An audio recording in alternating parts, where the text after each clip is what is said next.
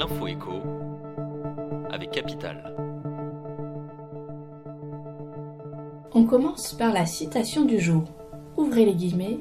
Le principal critère d'avancement devra être, avec l'ancienneté, le mérite. Fermez les guillemets. Emmanuel Macron l'a confirmé lors de sa conférence de presse à l'Élysée mardi. Les agents de la fonction publique seront davantage payés au mérite. Une volonté qui devra se concrétiser dans la future réforme de la fonction publique. Capital fait le point sur ce qui est déjà en place et sur ce qui devrait évoluer prochainement. On enchaîne avec le chiffre du jour, 4%. C'est la hausse médiane des salaires en 2024 prévue dans six grands secteurs d'activité, soit une augmentation semblable à celle de l'an dernier. Mais cette année, ces hausses seront moins généralisées et profiteront davantage à certains profils, à l'instar de ces employés exerçant dans des métiers en tension qui peinent à recruter, ou encore aux salariés performants qui réussissent à développer leurs compétences.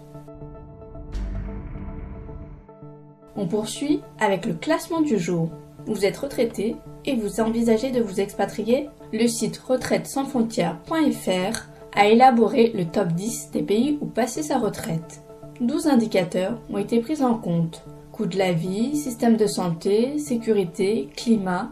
Des futurs retraités et des candidats à l'expatriation ont été interrogés. Comme l'année dernière, les pays européens trustent les trois premières places du podium. Mais la Grèce laisse cette année la première place au Portugal, suivi de l'Espagne. Un palmarès à découvrir en exclusivité sur capital.fr. Et pour terminer, l'info pratique du jour. Depuis septembre 2022, les souscripteurs d'un crédit immobilier peuvent changer à tout moment leur assurance emprunteur sans frais. Une aubaine pour les acheteurs qui peuvent désormais économiser des milliers d'euros en se tournant vers des réseaux indépendants, souvent moins chers que les banques traditionnelles. Un constat confirmé par le comité consultatif du secteur financier qui a comparé les tarifs des assurances emprunteurs commercialisés par les établissements bancaires et les acteurs alternatifs. C'était l'info écho avec Capital.